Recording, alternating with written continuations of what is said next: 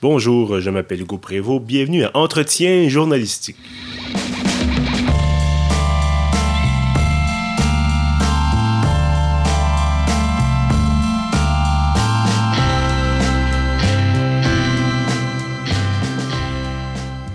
Bienvenue donc à ce 36e épisode de notre série Entretien journalistique, des rencontres avec des personnalités marquantes du journalisme d'ici et d'ailleurs. Aujourd'hui, je reçois Mathieu Charlebois. Bonjour Mathieu. Bonjour.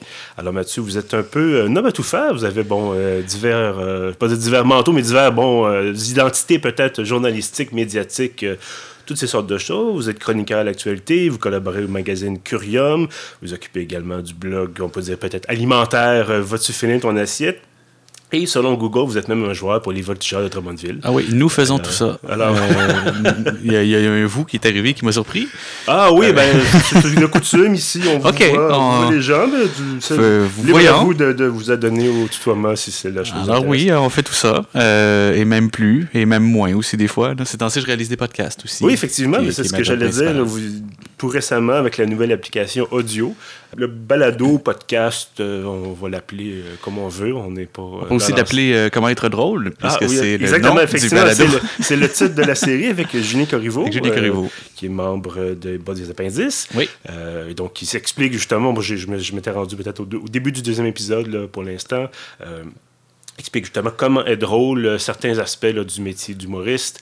Euh, donc, décortique des styles, mais c'est pas des, pas des styles, mais des, on décortique des trucs d'humour. On a des épisodes sur. euh, des fois, c'est des styles, des fois, c'est des façons de faire de l'humour, des fois, c'est des, euh, des, des, des genres. Fait qu'on a un épisode sur le jeu de mots, on a un épisode sur l'humour euh, méchant, un épisode sur euh, l'humour et la politique, un épisode sur euh, la musique et l'humour. On est en train de finir celui-là. Euh, fait que ouais, plein d'affaires avec euh, deux invités, deux humoristes avec, qui on fait une longue entrevue que je réduis à deux blocs de 4 minutes. Des sketchs, des petits reportages, des textes. C'est drôle, volontairement, documentaire par accident. Euh, Puis euh, voilà, C'est une façon intéressante de l'amener quand même. Ben, c'est juste que ça finit plus, euh, ça finit plus documentaire que je pensais. Ben, On n'est pas documentaire, là, c'est pas. mais il y, a- beaucoup plus d'informations qui passent que ce que je pensais qu'on allait faire. Je pensais qu'on allait faire un bon ah, 70% de sketch et de drôlerie, puis finalement, non, c'est presque l'inverse. On fait comme un 70-30, 70 contenus, 30 jokes. Et il y a M. Moustaille aussi dedans pour les amateurs de. Ah, Voilà, les amateurs des appendices, effectivement. Mais bon, euh, je disais, bon, beaucoup de contenu édu- éducatif, informatif. Ça reste un service public, on peut, dire, on peut voir ça comme ça, Radio-Canada. oui, oui, service, mais euh, on, on- je pensais faire un podcast d'humour, puis finalement, je fais un, comme je fais tout le temps, là, je me ramasse toujours à faire euh, de l'information à travers. a quelque chose d'intéressant avec vous, bon, votre carrière que je suis depuis quelques années, euh, cette espèce de, de- de flirt avec à la fois l'humour et l'information. Euh, bon, on disait, en- je au tout début, le chroniqueur à l'actualité, vous avez parlé de politique, là, vous avez, bon, vous, vous me disiez il y a quelques temps que vous aviez un peu dé- délaissé peut-être un peu plus la politique pour parler J'ai fini, je fais plus de de- chronique politique. Ah, euh, c'est terminé, terminé. À l'actualité, j'en fais plus en tout cas. J'ai euh, remis ma. J'ai remis ma démission. Euh, en fait j'ai juste arrêté. Puis j'ai dit, ouais, non, je reviendrai pas. Mais justement, ça, ça, m'intéresse. On pourra, euh, on pourra effectivement euh, en reparler peut-être un peu plus tard. Mais d'abord, j'aimerais peut-être revenir euh, aux sources, si l'on veut. là. Comment est-ce qu'on se découvre d'abord un côté comique? Est-ce que c'est bon, vous dites, euh, primaire à l'adolescent, vous étiez le, le petit fatigant au fond de la classe Ah des non, moi j'étais j'étais- le gars qu'on tabassait là, à l'école. Mais c'est plus. c'est l'Internet qui. ouais, c'est l'Internet qui, qui, qui m'a fait. Vous a fait découvrir Ben, je, sais pas, même pas découvrir, c'est juste, c'est, juste comme ça. Je- quand j'écris, c'est ça qui sort. Quand, Mhm. euh, que je, que je, je me suis promené sur des forums de discussion, j'ai des blogs, puis euh, ce qui sort quand j'écris, c'est ça. Puis euh, longtemps, j'ai pensé que tout le monde fonctionnait de même, puis euh, à un Mhm. moment donné, je me suis rendu compte que non.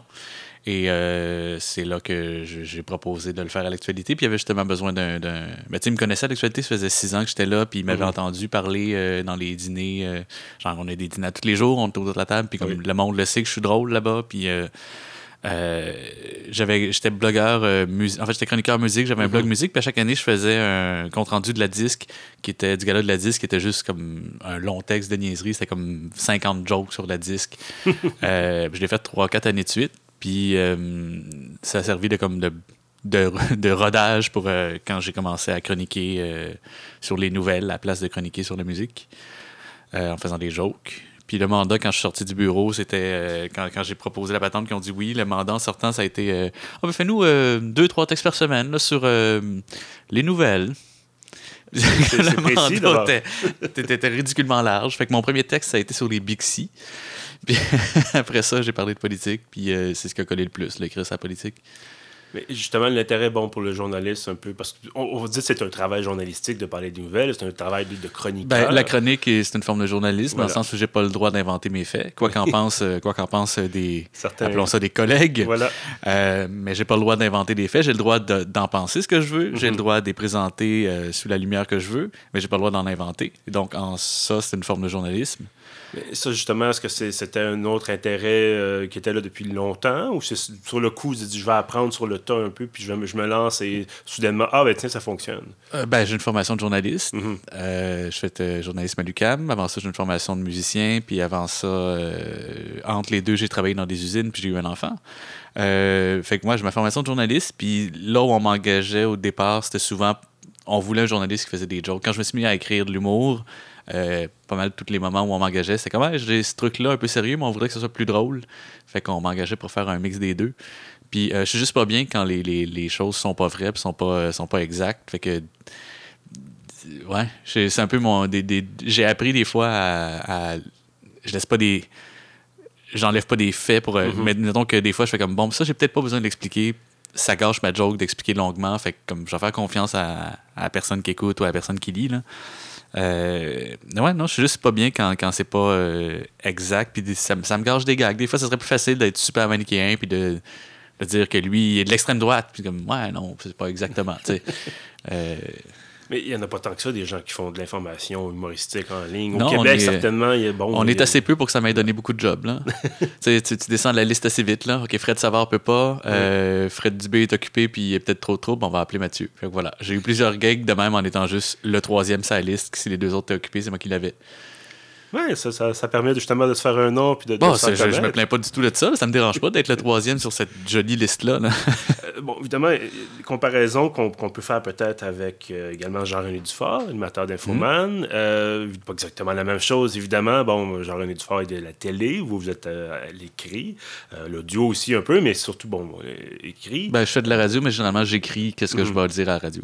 Mais, mais est-ce que, que vous êtes déjà dit, bon, ben, c'est- est-ce que vous pensez que comment je pourrais formuler cette question-là? Est-ce que vous vous voyez un peu comme, un- pas nécessairement le penchant écrit de, mais de dire, bon, bon, on fait partie de cette petite sphère de gens qui informent en, divertissant, finalement? Ouais, ouais, on a souvent des, on avait souvent des sources en commun là, dans le temps que je faisais ça. Euh, ma job, c'est- c'était de traîner des nouvelles, puis de traîner dans les, les pages Facebook, puis sortir tout ce qui, tout ce qui a pas d'allure, puis de le montrer des fois en faisant une joke par-dessus, des fois t'as même pas besoin.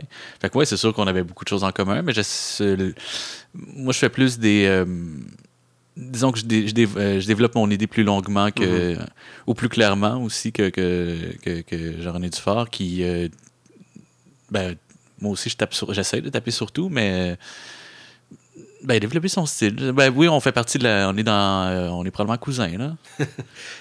Et cette est-ce que vous avez déjà eu l'impression que, bon, euh, parce que vous dites, bon, vous vous informez, vous tenez informé évidemment de, de ce qui se passe dans l'actualité, bien sûr, mais, euh, bon, je ne dirais pas jusqu'à faire du, du journaliste d'enquête nécessairement, ou d'appeler, bon, euh, d'aller faire du, du- du- du terrain peut-être comme, comme des journalistes, je ne veux pas dire des, vrais journalistes ou des journalistes sérieux. J'en ai mais- fait du terrain, c'était le fun à faire. mais c'est ça la, la question que, que j'aimerais vous poser, c'est que est-ce que vous vous voyez plus comme un humoriste, comme un journaliste? Est-ce que c'est un mélange des deux? Parce qu'on on sent qu'il y a une espèce... il si on prend peut-être un diagramme de veine, il y a, il y a certainement un endroit où ça, ça superpose les deux cercles. Ça a été un, ça a été un long trajet, euh, la définition de qu'est-ce que je fais. Là, je, maintenant, je suis rendu à euh, qu'est-ce que je fais dans la vie, j'écris des jokes. Euh, pendant longtemps, j'ai été euh, journaliste, chroniqueur. Après ça, j'ai des, euh, une longue phrase dans laquelle je disais chroniqueur de, de politique, puis je mets des, je mets des blagues dedans, puis j'étais au magazine d'actualité. Puis, puis,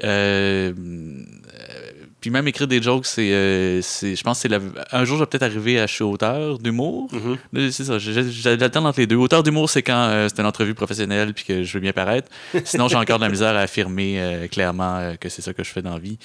Euh, fait que la question, c'est quoi? C'est quoi mon titre? Comment c'est, le... comment vous vous définissez? Parce que c'est intéressant. Bon, Ben, je me défie comme chroniqueur. Mhm. Chroniqueur, puis c'est- drôle quand on me lit, mais c'est. En fait, ça, faire ça de même, ça me permet de. Des fois, des fois c'est pas si drôle. Des fois, il y a comme un deux paragraphes où il n'y a pas de joke dedans parce que euh, ça rentre pas, c'est pas la Mhm. place pour, puis ben, j'ai le droit de le faire parce que j'ai le droit de le faire. Je, me suis, je me suis aménagé un coin où est-ce que c'est généralement drôle, Mhm. mais c'est pas tout le temps drôle. Ce que j'aimerais savoir également, bon, depuis quelques années, euh, c'est pas un phénomène qui est récent, bien sûr, mais on a l'impression que ça, ça a pris peut-être de l'ampleur, multiplication des médias satiriques. Euh, The Onion, qui était là depuis, bon, qui a commencé en format papier, euh, qui est rendu maintenant uniquement en Ouais, ligne. c'est grand-papa grand, satire. là, Exactement. Bon, euh, Beaverton, maintenant, le côté un peu canadien de The Onion, on a le revoir au Québec, on a déjà eu la, la Pravda, je crois. On a eu le navet. Le navet aussi qui Ah, est le disparu, qui n'est plus avec nous malheureusement. Est-ce que vous pensez, est-ce que vous avez l'impression que ça joue un peu dans vos plates-bandes? Ben non, parce que euh, moi, je faisais de la vraie nouvelle. Mhm. Mais les autres s'appuient quand même sur une.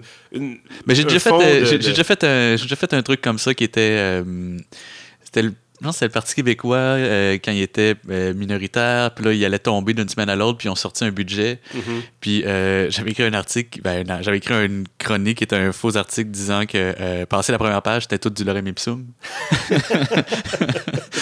avec, pourquoi, avec des quotes disant pourquoi je me serais forcé pour remplir ça. Et oui, on se rend en élection. Fait que je l'ai fait. Puis c'est, c'est le fun à faire. Puis je- j'aimerais ça, me faire recruter dans quelque chose de même. Mais on fait tellement pas la même chose. ça. Moi, je fais de la, je fais de la, je fais de la chronique d'opinion avec des jokes dedans. Puis les autres font euh, de la satire Mhm. qui a de l'opinion dedans aussi, mais le, le- j'aimerais ça en faire, mais on fait absolument pas la même affaire. Puis je fais des tweets des fois de même qui sont des, des citations rêvées, puis des, euh, des, des réalités alternatives. De, de- genre, tu mets la vraie nouvelle, puis tu fais un titre alternatif Mhm. au-dessus. tu sais. Mais justement, parlons-en de vos tweets. Vous êtes très présents sur les médias sociaux, Facebook Plus et, tant que et ça. Ben, vous, vous voulez quand Des même. fois, je passe des journées complètes sans être là. C'est bien, ça. Vous commencez à faire votre sevrage Ah éventuellement. non, c'est- avez- ça fait longtemps que c'est fait. Ça m'a fait. euh, ça a été nécessaire à un moment donné. Là. C'est- Ça, Mais- ça prend de la mais, place. Là où je voulais en venir, c'est. Bon, vous n'avez pas peur de donner votre opinion, que ce soit de façon plus subtile ou moins subtile, plus bon, direct ou peut-être moins direct. Euh, et en, en ce sens-là, parce que, bon, euh, encore une fois, je ne veux pas faire de comparaison avec. Encore, une- on ne voit pas faire les, les guillemets, euh, évidemment, à l'audio, mais avec les, les vrais journalistes, en guillemets, là, les journalistes bon, qui doivent respecter, par exemple. Le- Mais Moi, je suis journaliste d'opinion. mais effectivement, mais ce que je, ce que je veux dire, c'est justement, est-ce que vous, vous sentez que vous avez une liberté, évidemment, là, de, Mhm. de dire certaines choses, évidemment, de pas, vous ne pouvez pas tout dire, mais euh, vous êtes là puis vous dites, bon, j'ai pas nécessairement de contraintes, là, sauf dans les cas extrêmes. J'en ai zéro. Je peux faire des jokes sur l'actualité. Je peux faire des jokes sur. euh, je fais souvent des jokes sur Radio-Canada. Puis, Mhm. euh, je sais pas, soit on me lit pas, soit, soit ça les dérange pas tant que ça. Euh, ouais, mais, mais j'avais, j'avais un peu de. Ah, C'était pas des problèmes, mais disons que j'ai souvent, je me suis souvent promené sur la ligne quand j'étais journaliste, journaliste. Mhm. Euh, toute ma passe à l'actualité, des fois, j'étais un peu surpris de ce que mes boss laissaient passer, puis que ça les dérangeait pas. Puis euh, en 2012, on voyait très clairement du quel bar j'étais dans les manifs. Mhm. J'allais j'allais officiellement dans les manifs pour les couvrir. C'était mon, c'était ma façon d'être présent dans les, dans les marches et de. Mais j'étais là comme journaliste, fait que je couvrais, mais je, je comptais pour vrai, puis je faisais la vraie couverture. Comme on tourne là, puis je comptais le nombre de gens, puis euh, je rapportais qu'est-ce qu'ils se disaient, je faisais des jokes au travers, mais c'était pas difficile de savoir de quel bar. euh, sais, J'étais j'étais clairement pas du bar de- de- des libéraux. Là. Et euh, malgré ça, l'actualité m'a m'a m'a donné un blog pour couvrir la- les manifs étudiantes, puis le travail que je faisais là-dessus était, euh, était neutre. là. J'essayais de rapporter des trucs de corps et vert. Il y en avait assez peu, mais j'essayais. Puis euh, je couvrais ça. je- J'essayais de mettre de côté euh, mes opinions sur la patente.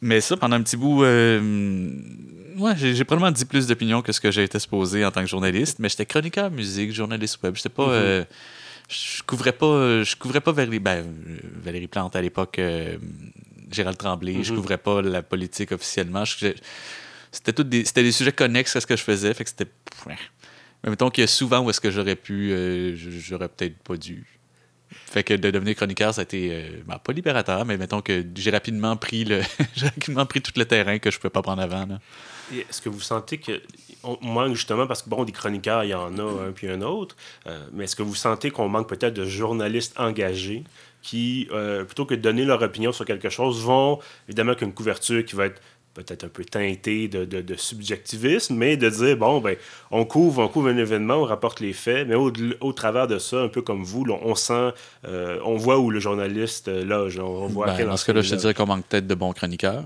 Ah, peut-être aussi. On a beaucoup de chroniqueurs qui donnent leur opinion, peu qui euh, vont voir les gens dont ils parlent. Euh, puis je, ben, je m'inclurais là-dedans si ça avait déjà été ça que je voulais faire. là. Mhm. Je- Euh, mais ouais, il y a des gens qui ont beaucoup d'opinions sur euh, plein de choses, puis ils vont pas souvent voir sur place comment ça se passe. Puis euh, Patr- Patrick Lagacé va souvent à des places, voir des gens, Mhm. puis faire une- un mélange de couverture journalistique puis de chronique.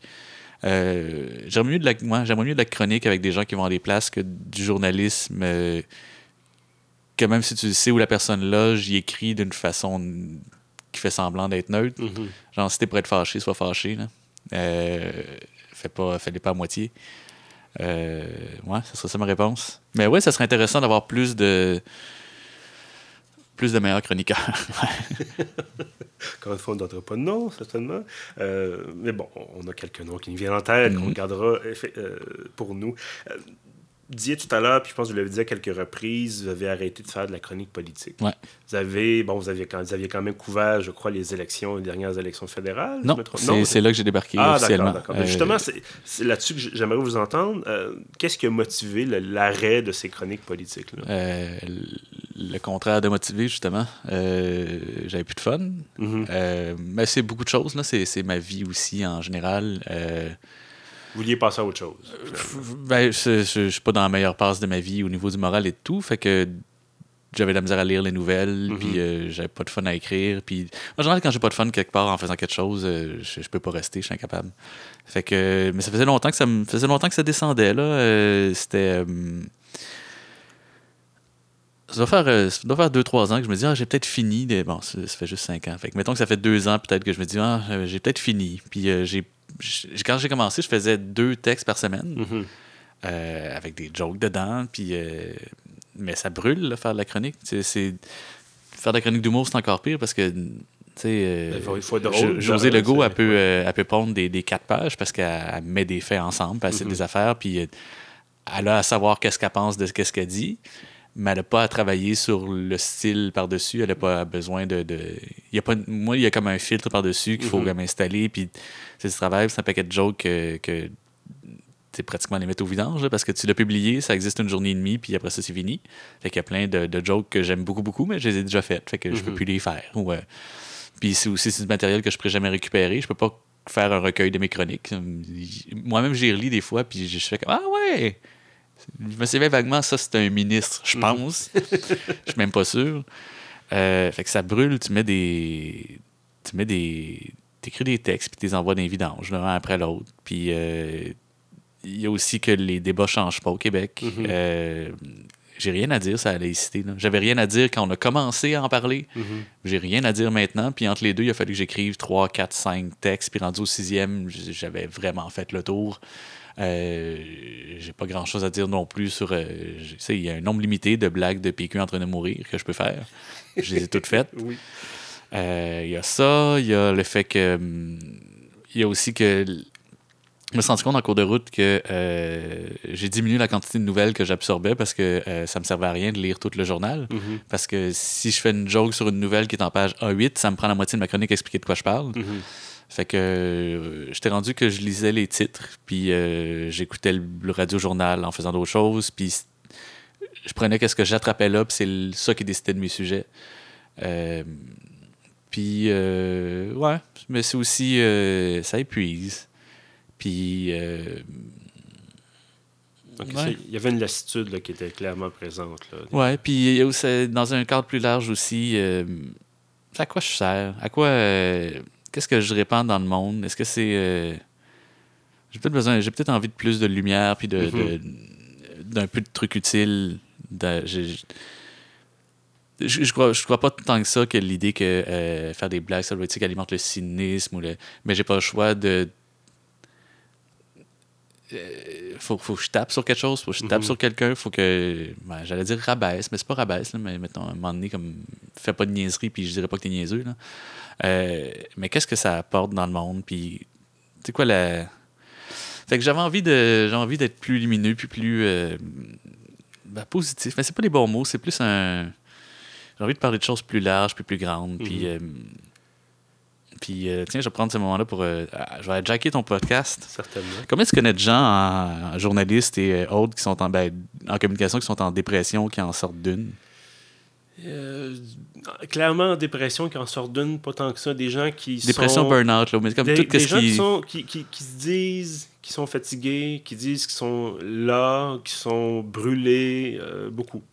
Euh, Vraiment beaucoup. Puis des, euh, on fait du burn-out en série, puis on s'inquiète de la, on s'inquiète de la survie des médias puis de- Mhm. du journaliste, puis on pourrait s'inquiéter de la survie des journalistes en général. C'est extrêmement demandant, c'est extrêmement, euh, c'est un métier créatif de faire du journalisme quand il faut que tu trouves des sujets, puis quand il faut que tu trouves des sujets, tu trouves des angles, tu trouves des motifs à aller écrire. Puis c'est pas le fun d'écrire, là. personne aime ça écrire. Tout le monde aime ça que le texte soit fini, mais personne n'a de fun en écrivant. Puis Oui, c'est difficile, c'est demandant, puis on est tous en train de tomber un après l'autre.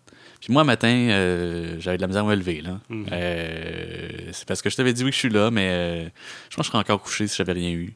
Puis ben, j'ai quand même une chronique à remettre vendredi, puis un podcast à aller finir de monter, puis un autre chronique aussi qu'il faut que j'écrive. Puis je sais plus quoi écrire des fois. Là. Puis c'est ça, on pense à restructurer les médias juste pour qu'ils puissent survivre. Puis euh, pendant ce temps-là, les tarifs de pigistes n'ont pas augmenté depuis euh, 45 ans. Puis euh, tu sais, j'ai animé la GIC euh, trois fois d'affilée. Mhm. Puis euh, je redoutais d'avoir à le faire une quatrième fois parce que là, encore une fois, j'ai passé toutes mes jokes de, de les pigistes n'ont pas d'argent puis on vit en pyjama.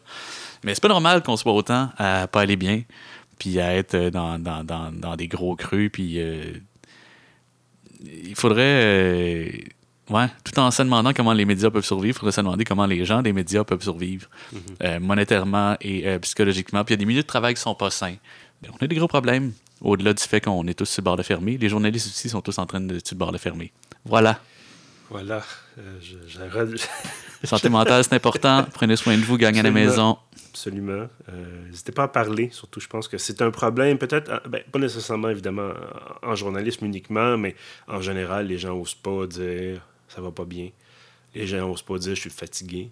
Euh, puis, bon. euh, sans Ben, trop moi, là, m'étendre- sans trop m'étendre Moi, là, sur- ça va pas bien. Non, mais je veux dire, Voilà. sans, sans trop m'étendre sur euh, mon expérience radio-canadienne, parce que. Ben, et que t'es encore là. Je vais je vais pas te mettre dans non, le non, pas du tout, pas du tout. Mais effectivement, il y, a, il y a eu un changement. Bon, moi, j'ai été pigiste euh, pour West France pendant deux ans, là, euh, avant de rentrer à Radio-Canada. Et il y a eu clairement, bon, évidemment, West France, c'était une heure et demie, deux heures, deux heures et demie par soir. C'était pas, c'était pas la fin du monde, là, du tout. Euh, c'est un travail très solitaire, mais c'était pas du tout euh, épuisant sur le plan physique. Radio-Canada, sans dire du tout que c'était épuisant sur le plan physique, mais disons, bon, avec les horaires qui changeant, avec les, bon, les, les quarts qui peuvent débuter à tôt le matin. euh, et oui, c'est stimulant comme travail. Et oui, c'est euh, on a le sentiment d'accomplir quelque chose d'important parce que c'est le média diffuseur, parce que c'est diffuseur public, parce qu'on a des ressources, malgré tout ce qu'on vous dira sur les, les, les, les budgets radio-canadiens. euh, ça fait du bien d'avoir des ressources, ça Oui. fait du bien d'avoir des Je moyens. payé pour faire un podcast en ce moment, j'en reviens pas. Exactement. Euh, contrairement à en ce moment, où on n'est ni l'un ni l'autre payé pour faire un podcast. Euh, mais c'est ça, donc, on- on- il y a effectivement une, une facilité de, de production de contenu et je pense qu'on fait du bon travail. Euh, mais effectivement, il y a des gens, comme dans tous les, tous les médias, certainement, comme, comme vous l'avez mentionné, euh, il y a des gens qui, bon, sont, épuisés, il y a des gens qui sont fatigués. Et euh, je ne m'avancerai pas du tout sur est-ce que c'est la faute des patrons, est-ce que c'est la faute de.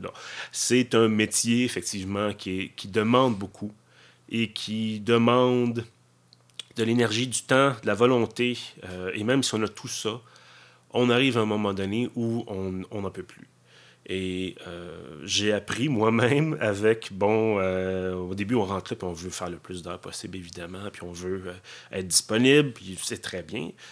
C'est toujours très bien d'être d'être- disponible, d'être prêt à travailler, parce que, bon, c'est- un métier qu'on aime, on ne serait pas là si on n'aimait pas Mhm. ça. Mais il y a des moments d'année où je me suis dit, bon, il faut que je prenne soin de moi, il faut que je prenne soin de ma santé mentale. Ma conjointe aussi là, me faisait remarquer que, ah, bon, j'étais un peu... euh, je, je tirais beaucoup sur l'élastique et euh, donc j'ai pris des vacances. Ça arrive pas souvent, mais maintenant, là, qu'on, euh, avec les conditions de, de Radio-Canada, bon, euh, où il est possible d'avoir des journées de congés accumulés, euh, justement pour, en cas de, de- de soins, de, problèmes de santé, des choses comme ça. Bon. Et donc, j'ai mis bout à bout ces journées-là et ça fait deux ans là, que chaque année, je me prends une semaine de vacances. Et la dernière fois, je suis allé à Québec, c'est une destination exotique. Euh, et je place. me suis installé avec de la lecture. Et chose que je n'avais pas le temps de faire parce qu'on est toujours branché sur l'actualité, on est toujours branché sur la, la production de contenu. Euh, Moi-même, évidemment, mon Radio-Canada et pieuvre.ca, bien sûr.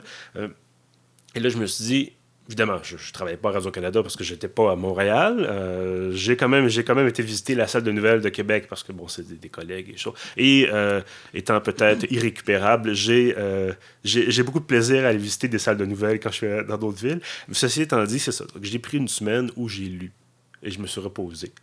Et ça a fait énormément de bien. Euh, mais oui, effectivement, c'est. Ouais, mais ça, quand t'es pigiste, c'est un peu plus difficile. Oui, Ben, effectivement. Je, t'apprends rien, là. mais, euh, tu sais, comme là, je serais dû pour un 2-3 semaines, mais là, ce serait un 2-3 semaines où je suis pas payé. Puis Mhm. ma carte de crédit, c'est déjà que je travaille pas à mon full max depuis un petit bout. Fait que, non, difficile pour tout le monde. Puis les médias sont chanceux que les gens qui travaillent dans les médias soient aussi crinqués et. euh, tu sais, comme tu dis, on le fait parce qu'on aime ça. Euh, on le fait parce que ça nous tente. Mhm. Puis, euh, c'est quoi notre problème que ça nous tente tant que ça? Tu sais, on veut, euh, il y a beaucoup de gens qui veulent. On, veut- on- on est beaucoup à vouloir, mettons, sauver le monde, mais un lifeguard peut pas sauver personne s'il est en train de se noyer lui-même. Mhm. Voilà. Voilà, euh. Fait que j'écris des jokes, moi, dans Voilà. ce que je fais. Euh, j'avais envie de vous parler de vos, vos contributions à Curium parce que Oui, c'est ah, ça, c'est le fun. euh, Ça, c'est le- pas mal ma gig préférée. Mais c'est justement ce que je trouve intéressant parce que bon, Curium, pour ceux qui ne connaissent pas, un magazine pour euh, adolescents, Ouais. euh, un peu le, grand frère. Ben, c'est fait par la euh, même équipe que les débrouillards. Exactement. Donc, C'est le les grand frère débrouillards pour ceux qui ont passé l'âge de. Mhm. Je pense officiellement, c'est de 12 à 17, 13 à Quelque 17. chose comme ça, oui. Honnêtement, je serais étonné que des gens de 17-18 lisent Curium. C'est probablement un 12-16. euh, Mhm. Mais tu sais, bon, les âges ont été mis de façon un peu conservatrice, mais si votre enfant a fini les débrouillards, trouve ça ennuyant, d- l'abonner à Curium, puis juste filtrer les sujets pour voir si ça vous plaît ou pas chaque mois qui arrive. là. Euh, mais c'est un super beau magazine avec une belle équipe, euh, avec des sujets vraiment intéressants. Il parle de, parle de trans, il parle de, de, de, drogue, il parle de, parle de santé mentale des fois. Euh, c'est un mélange de société et de science.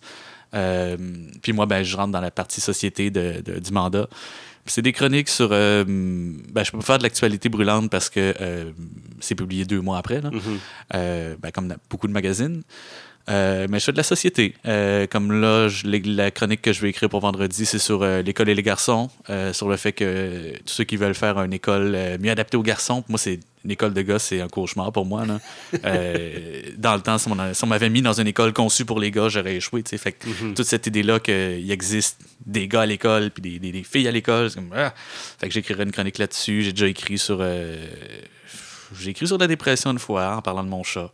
Euh, fait que je peux écrire à peu près ce que je veux. Euh, il aime ça quand je fais il aime ça quand je fais des trucs qui sont assez en lien avec l'actualité. J'ai déjà écrit un texte sur euh, euh, Greta Thunberg, en fait sur les, les- les vieux chialeux qui euh, qui tombent dessus en, en disant je finissais en disant euh, cher vieux chialeux, faites donc comme les glaciers puis disparaissez. Euh, fait que, tu sais, j'ai vraiment beaucoup de latitude, je peux dire à peu près ce que je veux, puis c'est un public vraiment le fun. Quand il y a des, quand il y a des courriers qui rentrent pour, euh, pour parler de mes chroniques, généralement, c'est pour dire qu'ils aiment ça, ce qui n'existe pas dans les médias pour adultes. puis t'as des compliments de, de, de, de jeunes qui aiment vraiment ça. Puis à un moment donné, il y a une madame qui m'a envoyé, pas une madame, en fait, une. une, euh, bref, il y a, quelqu'un qui m'a envoyé euh, un texte que son enfant avait écrit pour euh, l'école. Mhm. L'école avait demandé un texte sur je sais plus trop quoi. Puis il a dit, gars, j'ai fait ça dans le style de Mathieu Charlebois déjà, euh, déjà c'est cool. Puis en le lisant, c'est comme fuck. Il a vraiment, il a vraiment trouvé c'est quoi mon. Genre, il comprend plus que moi comment j'écris. Tu commences avec un sujet qui n'a pas l'air d'avoir rapport, tu fais un lien dans le milieu, puis après ça, tu fais un paragraphe de la fin qui rappe avec ton début. Comme tu sais, c'est de la structure assez, euh, assez de base, mais j'ai vraiment une recette, puis ce petit gars-là l'a trouvé. C'était vraiment surprenant. C'est vraiment un public le fun. J'aime ça écrire pour eux autres. C'est un beau magazine. euh, puis écrire pour les jeunes, c'est c'est vraiment le fun. Mais justement, écrire pour les jeunes, c'est un changement de style, carrément. Non. Non, pas du tout. Euh, c'est ça qui est. c'est- la grosse erreur qu'on fait souvent quand on écrit pour les jeunes. De, ben, évidemment, là, je parle de jeunes qui sont rendus au secondaire. là, Mhm. euh, Quand tu écris pour, euh, pour enfants, ouais, il faut, que tu- faut que tu changes un peu. Mais en fait, quand tu écris pour enfants, j'ai déjà écrit pour les débrouillards. Puis ce que ça m'a appris, c'est euh, de me rappeler tout ce qu'on dit toujours en journaliste de base, euh, une idée par phrase. Euh, dans le fond, c'est juste que ça, ça te ramène à l'essence de ton style, c'est-à-dire que quand ta phrase fonctionne pas, tu as juste besoin de mettre un point dans le milieu les trois quarts du temps. Tu as juste essayé de dire deux, trois affaires, comme mets ça en trois phrases, mets des points, lâche les virgules, lâche les inversions, fais juste écrire clairement, puis ça va marcher. Puis pour les ados, j'écris exactement comme j'écrirais pour les adultes, je fais juste changer les références. Genre une référence de beau dommage, ça marchera pas dans un texte de Curium. Fait qu'une référence à Cardi B, une référence à, tu sais, je me tiens au courant des 4-5 vedettes que les jeunes aiment, je suis capable de te nommer un YouTuber ou deux. Puis euh, c'est vraiment ça qui change, c'est les références plus que le style. Puis là où, euh, ça, là où on fait erreur quand on écrit pour les jeunes, c'est souvent de soit trop se rappeler soi-même qu'on est vieux, en disant euh, Moi, dans mon temps, c'était de même, là. Puis vous, les jeunes. Euh, non, non. Euh, fais juste parler à quelqu'un, euh, puis change tes références. Ben, moi, c'est parce que je fais des blagues, mais quand tu fais des comparaisons, t'échanges aussi. Mais sinon, c'est vraiment moins différent qu'on pense. Mathieu Charlebois, merci beaucoup fait d'avoir été là aujourd'hui. Et évidemment, ceux qui nous écoutent, merci également d'avoir été là. Vous pouvez trouver tous nos autres épisodes sur uf.ca, pardon, sur SoundCloud et sur iTunes. Et comme on disait précédemment, si vous vous sentez pas bien, parlez à quelqu'un. C'est important. Ça va vous faire du bien à vous, ça va vous faire du bien à vos proches et ça va éviter le pire. Ouais, attendez Merci. pas d'être invité dans un podcast pour en parler. souhaite une bonne journée et à bientôt.